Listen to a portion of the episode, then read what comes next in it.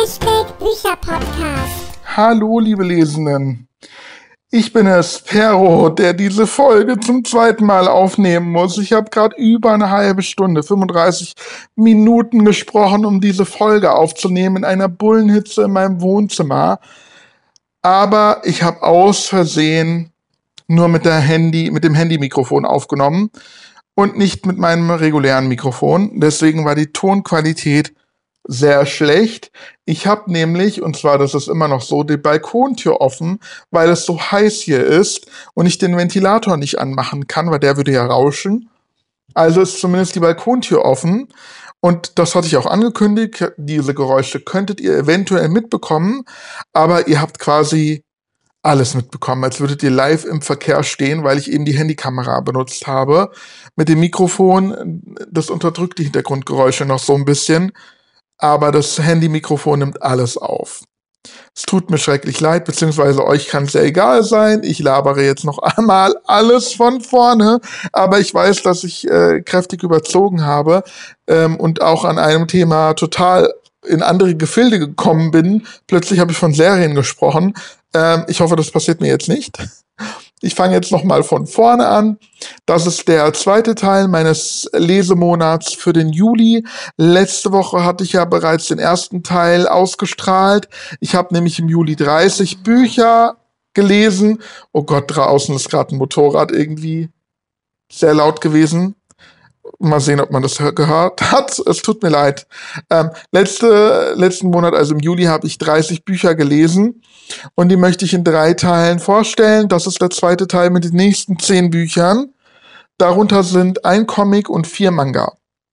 So, und jetzt starte ich wieder mit Buch Nummer eins Und zwar von Pseudonymus Bosch. Dieses Buch ist vielleicht gar kein Buch. Der vierte Teil der Reihe um Cass und ihren besten Freund Max Ernest und eventuell auch Jojo Yoshi. Der kam ja etwas später dazu, ist aber in diesem Band kaum präsent. Ja, keine Ahnung. Das Buch ist im Arena Verlag erschienen und hat 360 Seiten und ich finde, oder ich glaube, es ist der bisher schwächste Teil der Reihe. Ich habe nur zwei Sterne vergeben. Die Reihe gefällt mir eigentlich sehr gut. Die ist witzig, die ist innovativ, die ist frisch. Es geht um Cass und ihren besten Freund Max Ernest, die einem Geheimnis auf der Spur sind von einer geheimen Organisation. Es geht auch um Schokolade und so. Also es ist eigentlich eine tolle Kinderbuchgeschichte. Und hier in diesem Band geht es darum, dass Cass im Koma liegt und ihr bester Freund Max Ernest versucht, sie zu wechseln, äh, zu wecken, zu wechseln, haha, zu wecken. Ich kann schon nicht mehr reden, weil ich vorher so viel geredet hatte, hab. Es tut mir leid. Ähm, also Max Ernest versucht, sie zu wecken.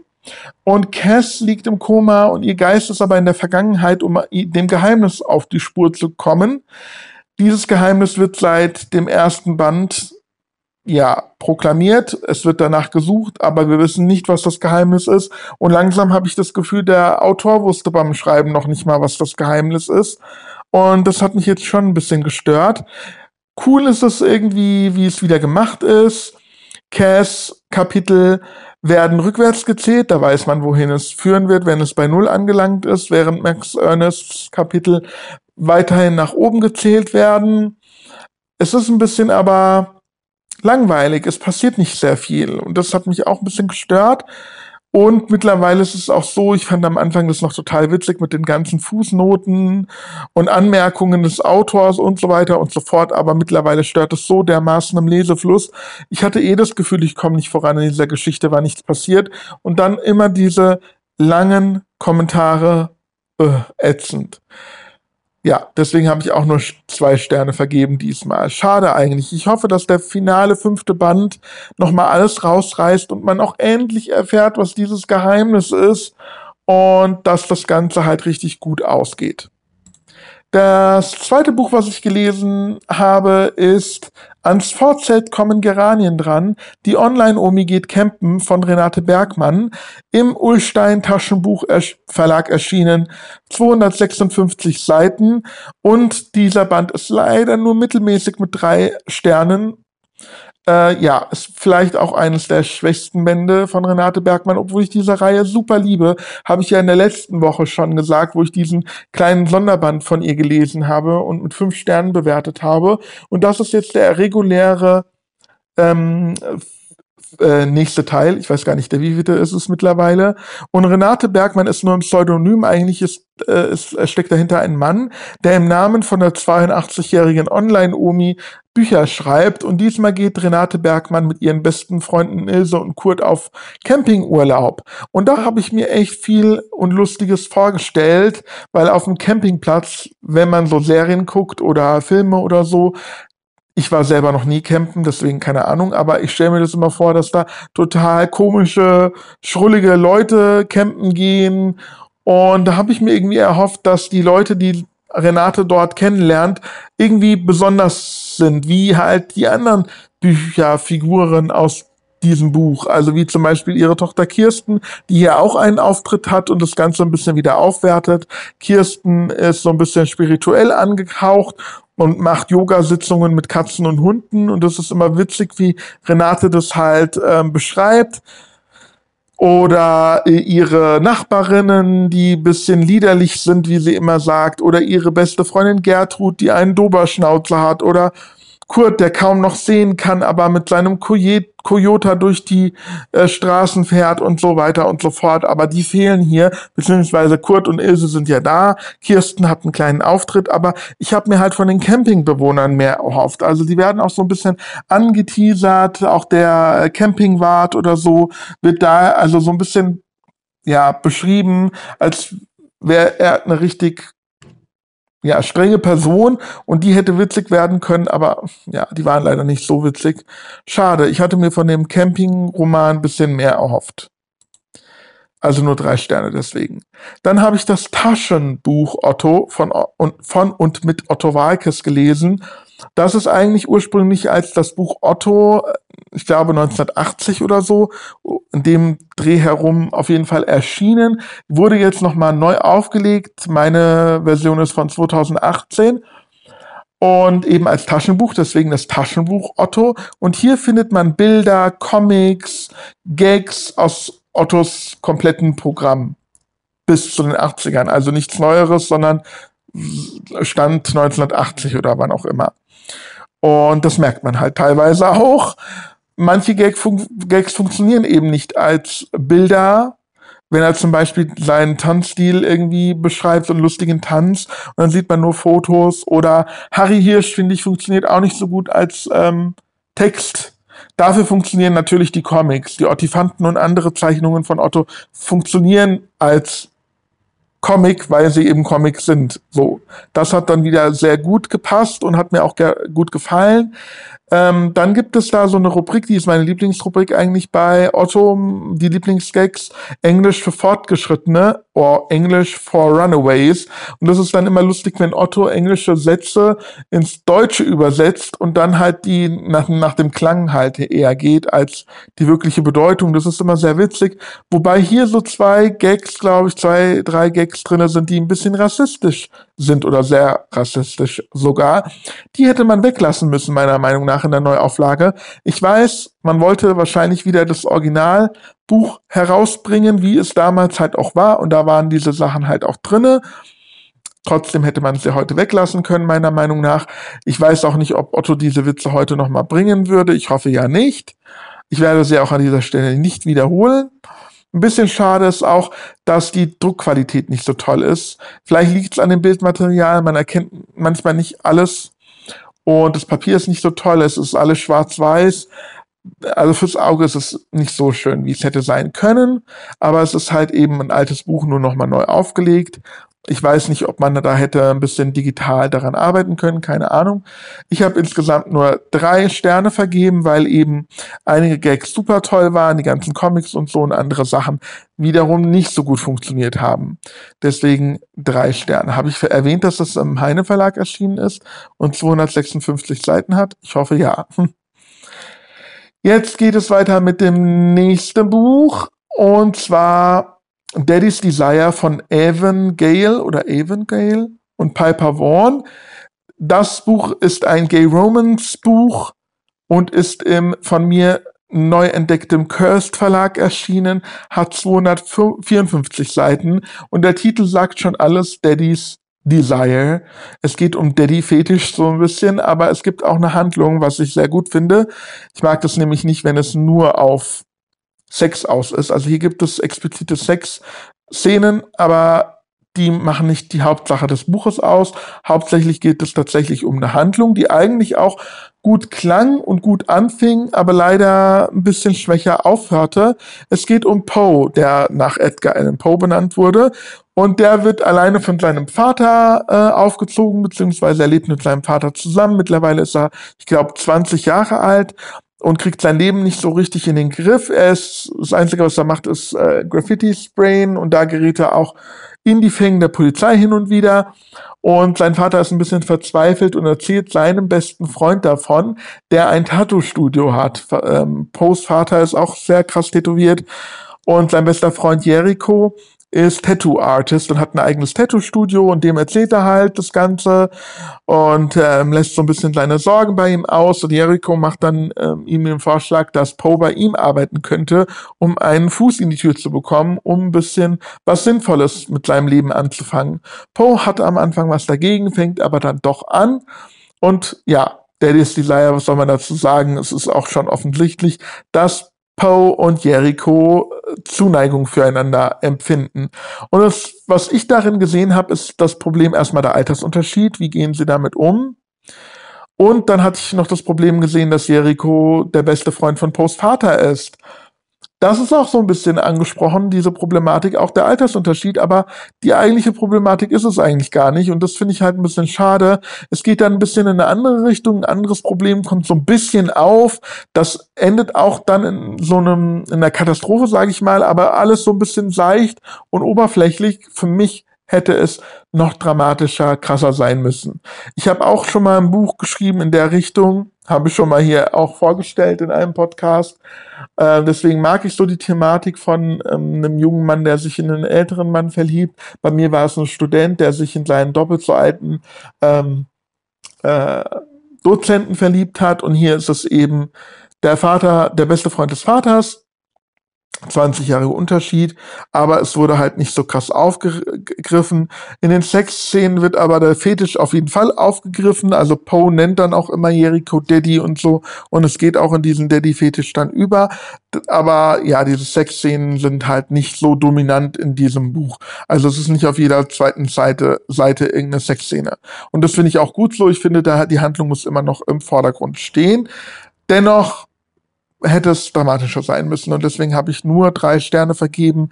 Ganz nettes Buch mit viel Potenzial, was leider nicht ausgenutzt wurde. Und dann habe ich einen Ratgeber tatsächlich gelesen. Klingt logisch, mache ich aber nicht von Rüdiger Schache.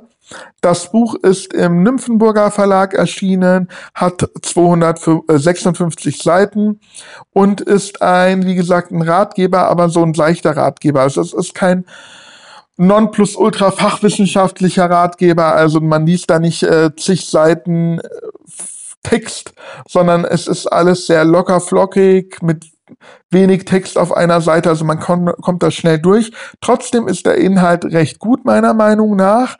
In diesem Buch geht es darum, wie man sein Leben wieder selbst in die Hand nimmt, wie man es nicht fremdbestimmen lässt. Viele Menschen, und so war ich früher auch, haben sehr viel darauf gegeben, was andere von einem denken, dass andere einen mögen, dass man halt das tut, was die anderen möchten und nicht, was man selber möchte.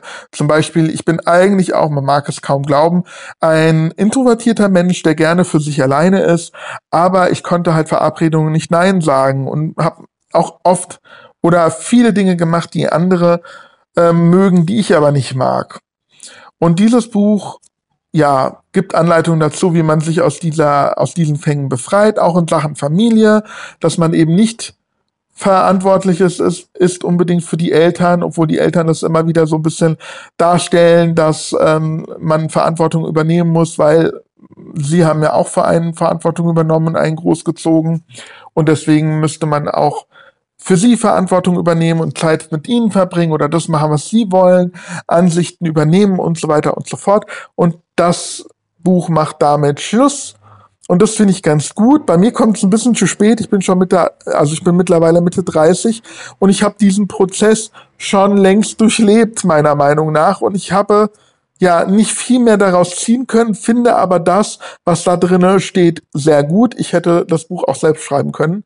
Also wäre ich mal auf die Idee gekommen, weil ich habe diese ganzen Erkenntnisse schon erlangt und ich hätte dieses Buch schreiben müssen. Stattdessen äh, gibt es das jetzt hier von Rüdiger Schache. Wer ähm, sich ja, wer sich in so einer Krise befindet und gerne wieder ja, sein Leben in die Hand nehmen möchte, ist bei dem Buch gut ja, also mit dem gut mit dem Buch gut aufgehoben, das will ich sagen. Ähm, ja, es wird auch angesprochen, wie man eine Work-Life-Balance findet. Äh, das finde ich auch ganz gut. Zum Beispiel wird ja immer oft proklamiert, dass man aufstreben muss und immer eine bessere Position kriegen muss, um mehr Geld zu verdienen und so weiter und so fort. Und auch das habe ich gelernt. Geld ist schon gut und mh, mm, gibt einen Sicherheit, wenn man es hat. Aber Freizeit ist noch viel, viel, viel wichtiger. Und das, diese Balance muss stimmen. Du musst genug Geld haben, um zu leben, vielleicht auch in den Urlaub zu fahren und dir Sachen zu leisten. Aber ich würde jetzt zum Beispiel mein, äh, mein Leben nicht aufgeben, mein Freizeitleben nicht dafür aufgeben, um eine Managerposition einzunehmen, wo ich dann halt nur noch arbeite statt lebe. Auch was hier und vor allem sehr dominant angesprochen wird, wird immer die Beziehung zum Partner oder zur Partnerin. Und manchmal hatte ich den Eindruck bei dem Buch, dass das Buch will, dass man sich von seinem Partner, seiner Partnerin trennt. Also es gibt immer wieder Tipps, wie man seinen Partner los wird sozusagen. Und wenn man in keiner gefestigten Beziehung ist, könnte ich mir vorstellen, dass dieses Buch gefährlich ist und einem eingeredet wird, dass man seinen Partner verlässt. Und das fand ich ein bisschen strange. Also das hätte man meiner Meinung nach, ja, weglassen können oder ein bisschen allgemeiner ausdrücken können. Äh, ja, das war ein bisschen komisch. Ansonsten finde ich das Buch echt gut für einen Ratgeber, der halt nicht so krass in die Tiefe geht, nicht, ähm, der ist einfach, ach, jetzt fehlen mir wieder die Worte, praktisch quadratisch gut. Das wollte ich sagen, obwohl er halt rechteckig ist, aber egal, ihr wisst, was ich meine. Er ist halt, ja, man kommt schnell auf den Punkt oder er kommt schnell auf den Punkt, so dass man nicht eben ewig lange Fachliteratur wälzen muss. Ich habe vier Sterne vergeben, auf jeden Fall eine Empfehlung. Und jetzt komme ich zum Comic, bevor ich dann zu den vier Manga komme, die ich diese Woche vorstellen möchte. Ähm, jetzt nur zu einem Comic. Es ist der erste Band der sechsten Staffel der Angel-Reihe. Angel, jeder der Finsternis, war eine ein Spin-off der Buffy-Serie und äh, hatte fünf Staffeln im Fernsehen.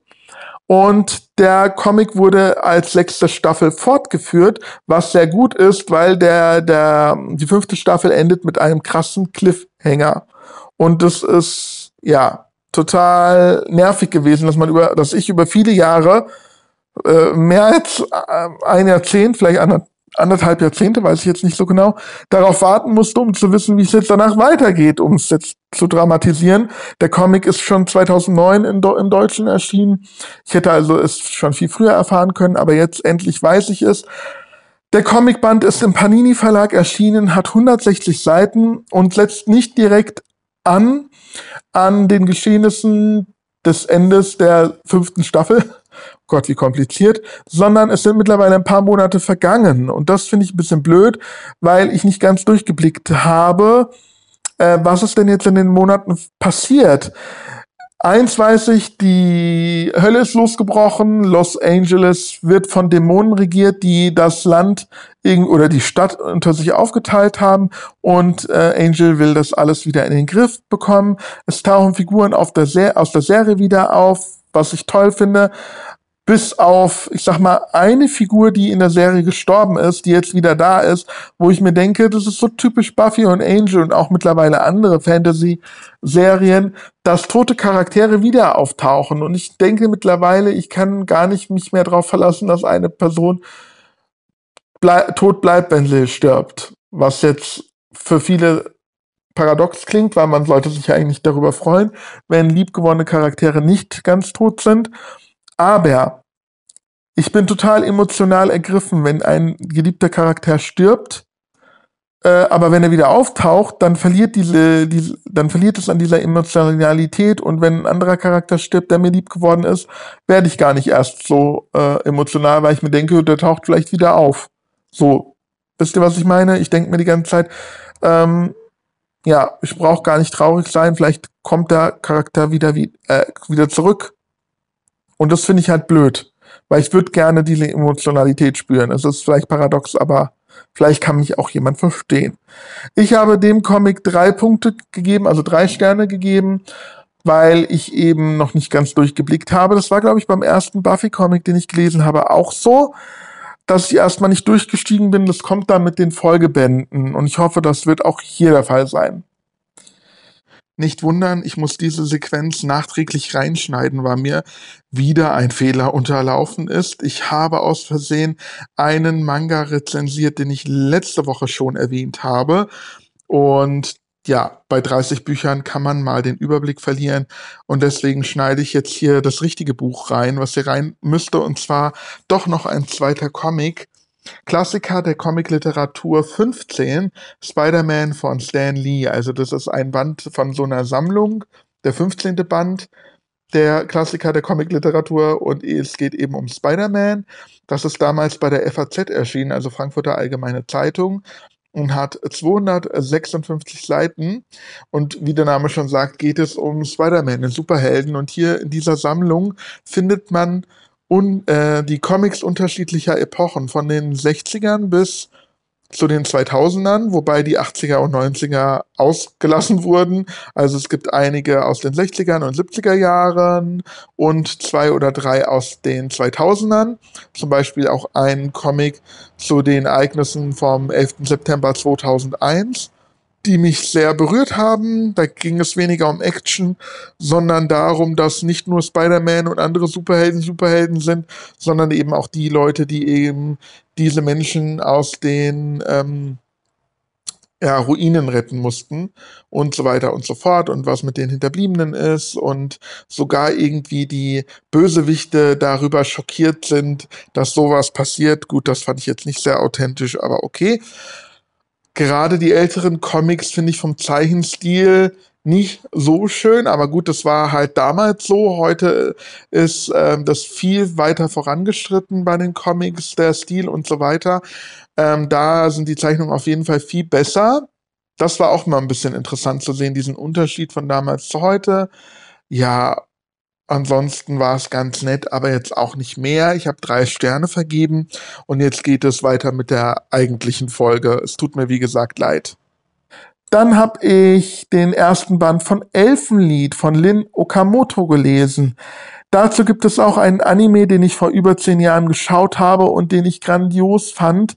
Und jetzt lese ich endlich auch den Manga. Der ist im Deutschen in sechs Bänden erschienen, im Original allerdings in zwölf Bänden. Und im Deutschen wurden zwei Bände zu einem großen Band zusammengefasst bei Tokyo Pop. Deswegen hat der erste Band in einem relativ großen Format auch 432 Seiten. Da bekommt man sehr, sehr viel und ja, was soll ich sagen? Der Manga ist grandios, fantastisch, super toll. Das Cover meint, äh, oder ja, sagt nicht so viel darüber hinaus. Es, äh, auf dem Cover sieht man ein pinkhaariges Mädchen, also er hat pinke lange Haare und Katzenohren und das, der Titel ist ja Elfenlied und man denkt vielleicht, oh, wie süß, wie süß. Nix süß. Es ist grandioser Splitter. Es ist Action, Splitter, viel Blut, Knochen, spritzende äh, Gliedmaßen. Es ist krass einfach nur. Und das gefällt mir. äh, es geht um Mia. Das ist nicht der eigentliche Name von ihr. Ich habe jetzt den Namen auch vergessen. Aber sie wird hier irgendwie Nia erstmal genannt. Ähm, sie ist die nächste oder ja, sie ist ein Mensch, aber der, der Mensch der nächste Mensch, der neue Schritt, der nächste Schritt in der Evolution sozusagen. Und sie hat telekinetische Kräfte und kann mit ihren Gedanken quasi Leute in zwei Hälften teilen von mir aus so. Und davor haben natürlich die Menschen Angst und haben sie gefangen genommen in einem Forschungslabor und untersuchen sie und man muss immer aufpassen, dass man ihr nicht zu nahe kommt. Sie ist in einer ähm, bestimmten Apparatur gefangen, dass sie nicht entkommen kann, weil sie würde halt ein Massaker veranstalten, was sie dann auch am Anfang tut. Sie kann nämlich entkommen, veranstaltet ein Massaker im Forschungslabor und flieht und springt ins Meer und ähm, wird am Strand wach, wo sie dann, und jetzt beginnt die eigentliche Handlung, von Kota und seiner Cousine gefunden wird und sie nehmen sie mit nach Hause. Sie wissen nämlich gar nicht, was das mit diesem Mädchen auf sich hat. Und ja, es entpuppt sich, dass Nia eigentlich ein ganz, ein ganz süßes Wesen ist und eigentlich nur Geborgenheit und ein Zuhause sucht. Und ähm, ja, man fängt an, Nia, mit Nia zu sympathisieren. Das Forschungslabor, das Militär, sucht aber Nia, also sie wird auch Nia genannt. Kota und äh, seine Cousine geben ihr den Namen Nia, weil sie halt miaut wie eine Katze und nicht sprechen kann. Also sie kann sich nicht bemerkbar machen. Deswegen äh, kriegt sie den Namen Nia. Ihr eigentlicher Name habe ich jetzt leider vergessen. Ich sehe ihn auch gerade nicht in meiner Rezension. Ist ja auch egal. Und ähm, genau, das Militär, das Forschungslabor will sie wieder einfangen und schicken auch andere los. Es gibt da noch andere Leute, sage ich jetzt mal, die äh, Gewalt anwenden, um Nia an den Kragen zu bekommen. Und jetzt muss man halt gucken, kann Nia den Menschen entkommen, wie, was passiert da. Es ist, wie gesagt, sehr blutig, sehr splatterhaft und trotzdem sehr tiefgründig. Es gibt eben diese Geschichte von der, ähm, vom nächsten Schritt der Evolution, hat irgendwas auch mit Unterdrückung zu tun, ähm, Rassismus im weitesten Sinne und ja, es ist auf jeden Fall interessant, tiefgründig, spannend, blutig, krass. Ich habe fünf Sterne vergeben. Ich freue mich darauf, den zweiten Band zu lesen. Den habe ich schon da. Ich habe auch den dritten Band da, weil ich den Schuber gekauft hatte. Ja, ich versuche auch den zweiten Schuber der letzten drei Bände zu bekommen, aber das ist schwer. Das ist mittlerweile so teuer. Ähm, die Einzelbände gibt es aber auch so zu kaufen. Notfalls kaufe ich halt die Einzelbände und nicht den Schuber. Ich hätte aber gern schon den Schuber. Mal gucken. Dann habe ich den ersten Band von Dragon Ball gelesen, Das Geheimnis der Drachenkugeln von Akira Toriyama. Und diesen Band habe ich bereits schon vor zehn Jahren oder über zehn Jahren gelesen. Da hatte ich nämlich schon die ersten zehn Bände und habe sie gelesen und sie dann aber blöderweise wieder weggegeben, weil ich dachte, oh, Dragon Ball hat 42 Bände, bis ich da durch bin und jeder Band kostet 6,50 oder was weiß ich, wie viel teuer. Das, das wird ja unbezahlbar und ich bin eh nicht so der Manga-Leser, sondern eher der ähm, Romaneleser, Bücherleser, mh, hm, nee, die habe ich dann weggegeben, blöderweise. Und jetzt denke ich mir, wie blöd könnte ich sein? Ich habe ja mittlerweile auch die, ähm, die Short Stories von Akira Toriyama gelesen. Ich mochte ja auch den Anime Dragon Ball. Dragon Ball Z, super. G, ähm, wie heißt GT und wie das alles heißt, mochte ich dann nicht mehr so, weil es mir zu kampflastig war. Aber am Anfang ist es halt großer Slapstick, große Slapstick-Comedy große Slapstick-Comedy. So, jetzt hab ich's. Ähm, und das ist total lustig. Es ist witzig, manchmal auch ein bisschen niveaulos, wenn der Herr der Schildkröten Bulma unter den Rock, Rock gucken will. Rock gucken will, ich kann schon nicht mehr reden. Ähm, das ist dann auch ein bisschen niveaulos, ein bisschen sexistisch, aber irgendwie auch witzig. Und das Ganze ist beim Carsten Verlag erschienen, hat 189 Seiten und hat natürlich fünf Sterne von mir bekommen. Ich habe auch schon den zweiten Band gelesen, den stelle ich nächste Woche vor. Ähm, ich liebe es einfach und diesmal will ich alle Bände sammeln. Die kann man auch eigentlich gut sammeln, weil die Bände mittlerweile recht günstig zu haben sind gebraucht, weil die eine hohe Auflage hatten im Vergleich zu anderen Mangas eventuell. Und an diesem Manga kommt man ganz gut dran. Gegebenenfalls kann man auch, auch die neue Auflage kaufen. Es gibt nämlich Dragon Ball mittlerweile in der Massiv-Edition, wo auch, ich glaube, zwei Bände in einem großen Band zusammengefasst werden. Ich will aber die alte Dragon Ball ähm, haben, die alte Ausgabe. Und ja, da bin ich ja gespannt. Die ersten zehn Bände kenne ich ja eigentlich schon. Aber es ist so lange her, dass das für mich ein neues, nochmaliges Erleben ist, zum Glück. Als letztes habe ich High School Nights von Yukine Honami und äh, Satosomi Takaguchi gelesen. Das ist der erste Band einer Tri Manga-Trilogie, ist bei Tokyo Pop erschienen und der erste Band hat 176 Seiten. Und den habe ich mir einfach mal so gebraucht mitbestellt in, bei einer Bestellung, weil er halt so günstig verfügbar war. Und das ist ein Boys Love Manga und ja, habe ich einfach mal so auf gut Glück mitbestellt. Und ja, ich weiß nicht, was ich sagen soll, aber ich finde den Manga gut, obwohl ich vielleicht ihn gar nicht gut finden dürfte, weil die Geschichte ist ziemlich absurd und seltsam und ja, keine Ahnung. Ich erzähle euch mal, um was es geht und ihr werdet jetzt denken, warum liest er sowas und warum findet er sowas gut? Ich weiß es auch nicht, aber ja, es geht um Yuhi. Yuhi wünscht sich, also wohnt auf so einem Dorf und er wünscht sich unbedingt eine Fußballmannschaft an seiner Schule, aber das geht nicht, weil es gibt keine ja, Fußballer. Es gibt keine Schüler dafür, weil die Schule insgesamt nur 30 Schüler hat. Und das findet er total traurig. Yui besitzt aber auch einen Berg, also er ist Grundbesitzer und besitzt einen Berg und würde dort gerne am liebsten die ähm, Bäume abholzen und ein Fußballfeld bauen.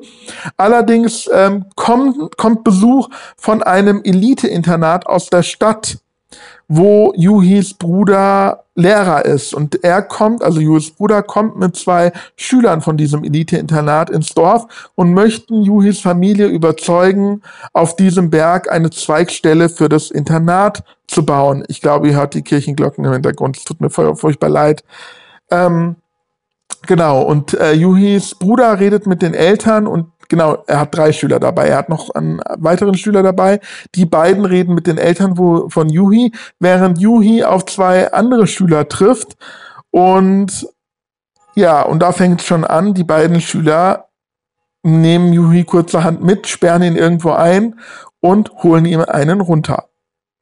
Ja, also sie ähm, belästigen ihn sehr sexuell und Yuhi will das nicht. Äh, jo, am, äh, der Band ist übrigens nicht explizit. Es wird nichts gezeigt, so, aber die Geschichte wird schon erzählt. Also die prekären Teile werden nicht gezeigt. Ähm, also es ist nicht explizit, aber es wird schon gezeigt, wie er sexuell belästigt wird, sozusagen. Yuhi ist dann dagegen natürlich, weil er will das nicht und er findet diese Schüler auch bösartig und keine Ahnung und will nicht, dass diese Schule dort gebaut wird. Und daraufhin nimmt ihn sein Bruder einfach mal mit, dass er sich die Schule selbst ansieht. Und Yui geht dann halt probeweise kurz auf diese Schule, schaut sich das dort an. Und das Treiben dort ist absolut krass, nämlich die älteren Schüler. Es gibt so, ähm, ich sag mal, Chefs auf dieser Schule, Schulsprecher oder wie man die auch nennen mag. Dazu gehören die beiden Jungs auch, die ihn, die ihm einen runtergeholt haben. Und die älteren Schüler missbrauchen die jüngeren die benutzen die für sexuelle Dienste, sage ich jetzt mal so. Die jüngeren Schüler akzeptieren das, wollen das teilweise sogar, finden das auch toll. Da gibt es zum Beispiel noch so einen jüngeren Mitschüler, der unbedingt das will. Und ja, und Yui findet das aber alles krass, weil es ist immer noch sexueller Missbrauch irgendwo. Er will das nicht. Ähm, ja, und wie es dann weitergeht, müsst ihr selber lesen. Aber diese Thematik, dass dieses, dieser sexuelle Missbrauch total verharmlost wird, ja, kann ich eigentlich nicht gutheißen, aber es ist irgendwie so witzig und absurd und keine Ahnung, ich fand es unterhaltsam.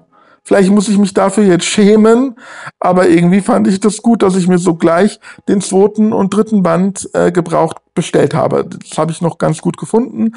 Ich habe jetzt den zweiten und dritten Band auch hier. Ich bin gespannt, wie es weitergeht. Ähm, ja, aber bitte verurteilt mich jetzt nicht, weil es ist schon komisch, dass ich sowas gut finde weil eigentlich sollte man das nicht gut finden, weil sexuelle Belästigung ähm, hier und Missbrauch verherrlicht wird. Also es ist seltsam. Also die Japaner haben echt komische Ideen, oder?